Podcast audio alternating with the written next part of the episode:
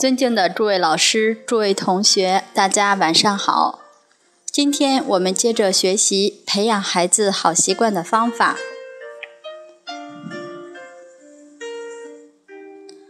亲人这一篇，我们今天开始一起学习。今天学习亲人的第一个习惯，要从我们自身立志做一个有仁德的人。首先，第一句京剧是“同是人类不齐，流俗重，仁者稀”。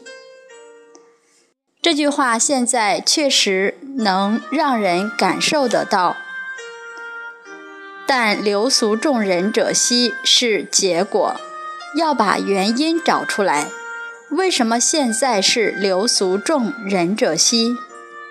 因为失教了。没有圣贤教诲，不明是非善恶，所以纵使现在是流俗众，其实他们也都是受害者。所谓先人不善，不识道德，无有愚者，殊无怪也。因为失教了，再加上外面的污染程度越来越严重，所以内无基础，内外加工。必然是兵败如山倒，所以现在从我们这一代开始，要让圣教彰显照亮人间。我们要把自己的双脚这个马步扎稳，保证自己不会随波逐流。等站稳了，双手就可以拉别人，可以扶别人。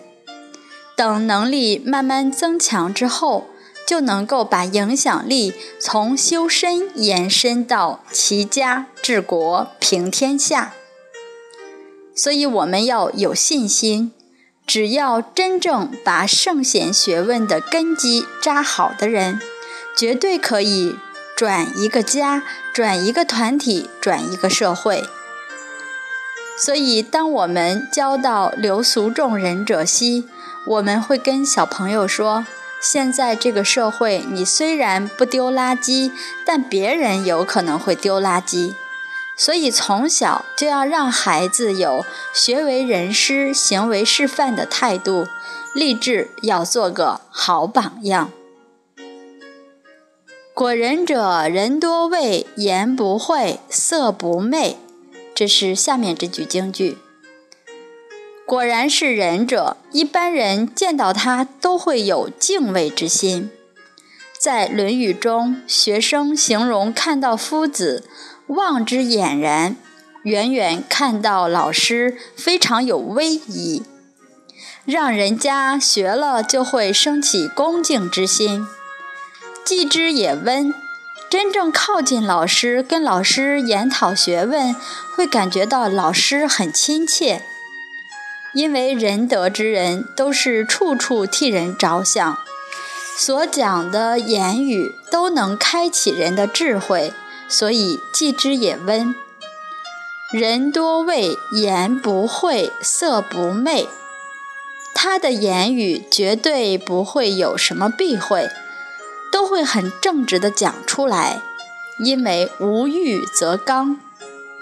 所以，我们的格言也有提到：“壁立千仞，无欲则刚。”仁德之人绝不去求名求利，他的言语都会直言不讳地指导我们。色不昧，昧是指谄媚阿谀，因为他们无欲则刚，不求人，所以也不会摆出一副讨好的态度。好，关于这句京剧，啊，这一个习惯，我们今天就学习到这里。从我们自身立志做一个有仁德的人。